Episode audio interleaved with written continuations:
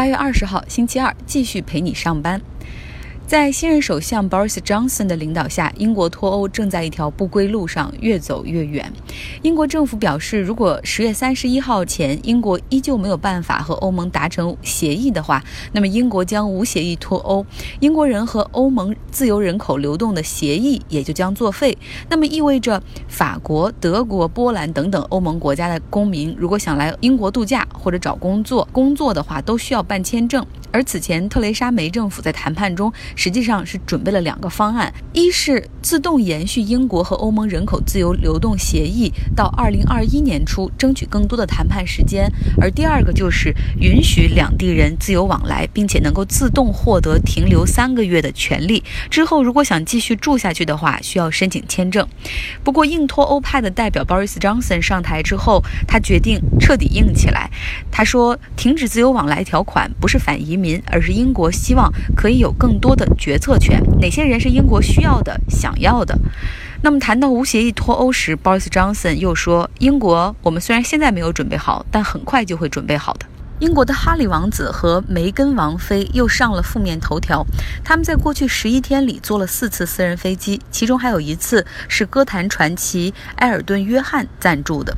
因为哈里王子和梅根一直致力于对抗全球气候变化，两个人经常在社交媒体和各种论坛上发表类似的讲话，所以这一次频繁坐私人飞机引起了很大的争议。部分的英国议员和网友评论说，这两口子太虚伪了。大家都知道。私人飞机碳排放与运输人数的比是远高于商业航班的，但是埃尔顿·约翰出来替这对夫妻说话，他说他们带着孩子，考虑到安保和便利，于是坐了私人飞机。怎么了？我来为他们出碳排放的钱。说到英国王室，我们要说一下哈里王子的叔叔查尔斯王储的弟弟安德鲁王子，他是爱波斯坦案件的重要证人。有受害者指控爱波斯坦要求他和安德鲁王子发生性关系，他甚至拿出了自己和安德鲁王子的合影，同时呼吁王子能够配合调查，提供更多的证据来还受害者以公正。爱波斯坦是纽约金融大亨，前不久在狱中上吊自杀。他涉嫌胁迫并且组织未成年少女从事性行为，最小的只有十四岁。虽然现在他死了，但是整个案件的调查没有结束。安德鲁王子也表示说自己会全力配合调查，会将所知道的一切告诉法庭。那么，爱波斯坦在候审的狱中畏罪自杀。当天当班的狱警没有能够按照规定每半小时去检查一下牢房。狱方表示，因为警力不足，大家都是疲惫作业，严重加班，这也引发了对美国监狱系统管理的批评。那么，今天美国司法部部长，也就是首席检察官 William Barr，他宣布解雇美国联邦监狱的最高长官。如果对爱波斯坦丑闻了解比较少的朋友，可以去关注我们几期前的微信公众号的推送。那么另一个有关性侵的丑闻是世界三大男高音之一，七十八岁的多明戈，他被九名女性指控性骚扰。这件事在歌剧圈引起了轩然大波，同时也引发了艺术家和艺术机构的站队。像美国的旧金山歌剧院、费城交响乐中心，他们分别取消了多明戈的演出，而欧洲的艺术机构基本上都继续保留了多明戈本季的演出计划。甚至有十几位歌唱家站出来力挺多明哥，说相信他是清白的，他是他们的良师益友。而另一份，而另一部分则表示希望司法机构认真调查，不要因为他的名誉和声望而放过事实的真相。九名受害者是八名歌唱家和一名舞者，其中一人在接受美联社采访时说，多明哥用自己在圈内的地位向他们施压。多明哥的职业生涯中。他不仅是男高音歌唱家，他同时也担任一些艺术机构的总监，比如说洛杉矶歌剧院。有几位女性就表示，她们就是在他在洛杉矶歌剧院担任总监时成为受害者的。说到这里，我们必须来说一下 Me Too 运动。从好莱坞制片大亨哈维·温斯坦丑闻开始，在美国掀起了一场女性权利运动。可以说，在 Me Too 运动之前，遇到女性遭遇名人或者富有的人。甚至职场中的上司性侵犯的时候，社会舆论的论调就是这不可信，因为权力和金钱就是最好的春药，你们这些女性会更多的自动找上门，而事后因为达不成你的目的，反倒倒打一耙。所以那个时候，出于种种的社会压力，很多人会选择庭外和解，甚至撤诉。但是在 Me Too 运动发生之后，大家发现。哦，原来连奥斯卡最佳女主角、好莱坞一线女明星，像安吉丽娜·朱莉这样的，都遭遇过性侵犯，而且保持沉默了很多年，社会舆论的论调就变了。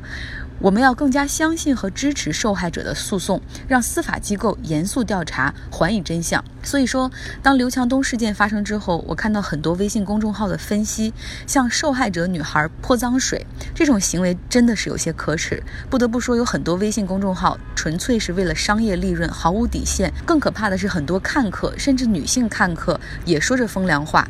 我真的有的时候想问一句：究竟是哪里礼乐崩塌呢？说回到美国。特朗普最近说想买格陵兰，这里是丹麦的自治领地，除了军事外交在哥本哈根之外，大部分的政策是自己制定的。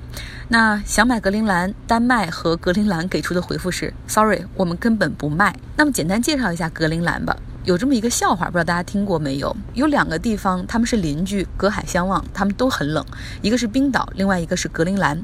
冰岛的英文是 Iceland。好像听起来是被冰雪覆盖的岛，其实这里并不冷，因为有火山和温泉。而 Greenland 格陵兰。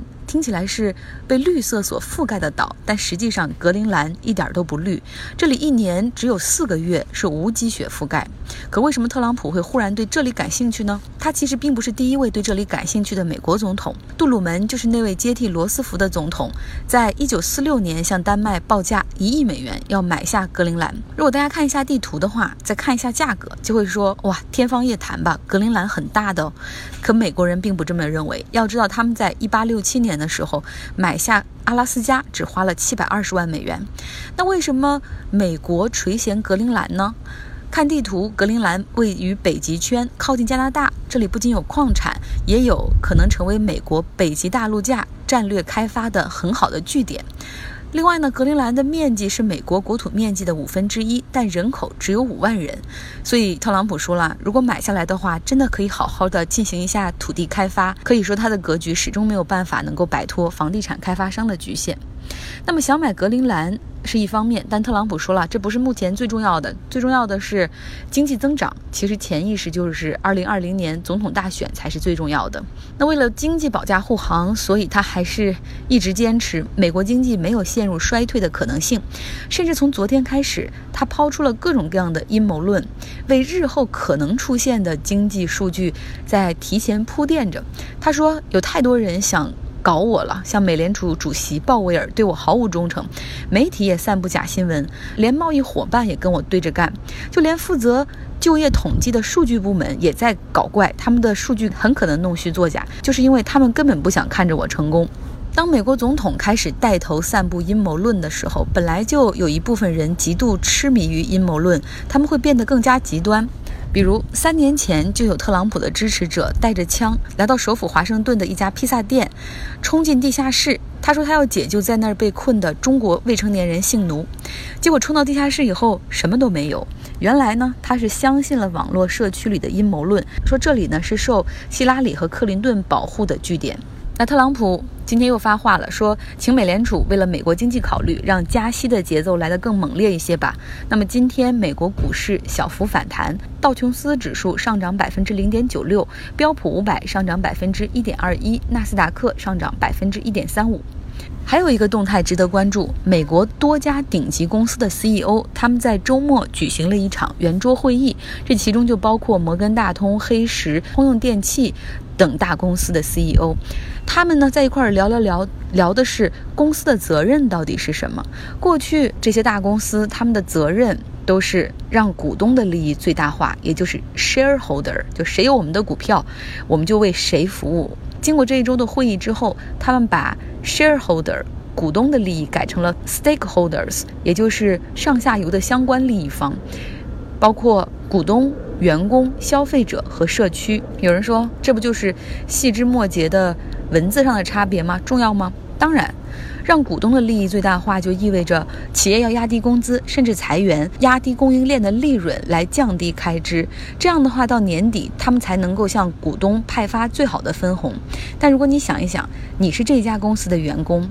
或者你是为这家公司服务的供应商，你们所有的利益都要让位于股东的利益。所以说，很高兴能够看到这些大的顶级公司在谈及社会责任。被动接受不如主动求知。今天希望让大家能够更加多了解一些格陵兰这个地方，非常的有趣。那么我提的问题就是，请问格陵兰夏季气温最高的时候，平均气温是多少度？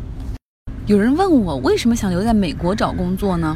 其实除了获得当地的工作经验，更多的了解美国商业社会的文化和运行逻辑之外，还有一点很重要，就是在这里生活会感觉到轻松一些，并不是物质水平更高，也不是生活更加比国内便利，甚至更不是福利待遇更好，而是这里衡量人成功和幸福的标准有很多。国内大部分现在已经是物质化驱动了，就是你什么工作呀，你赚多少钱啊，你房子多大呀，地点在哪儿啊，是好学区吗？那么随着一线城市房价的飞涨，你的财富与何时何地买了怎样的房子息息相关。所以久而久之，你成功或者幸福与否的标准就是你有房吗？而在美国或者欧洲，有很多标准来衡量一个人。你懂得艺术，你到处旅行，你会一门语言，你做得一手好饭，懂得美食美酒，懂得享受生活，擅长演讲，风趣幽默，喜欢户外，参加社会公益运动，善于挑战自己，不过重复周而复始的机械生活，这些都是成功或者幸福的标准。整个社会的审美也更加多元化一点儿，同时个人选择空间也更大，而不是所有人都是一个成长或者生活的路径。读书、考大学、找工作、结婚、生孩子、盼升职、盼加薪、盼退休。为什么要盼退休呢？退休你就老了。可是只有退休之后，才能够追求自己的兴趣和爱好。而在美国，有的时候很难根据一个人参加工作的年份或者年限来推测他的年龄，因为他可能在读大学之前就去一个 gap year 旅行一年，他也可能大学的时候休学去海外做志愿者一年，他也可能工作几年之后有了新的兴趣爱好和需要，又重新回到学校读硕士。而且美国人平均一个人一生要换十二份工作，所以整个社会你会看到。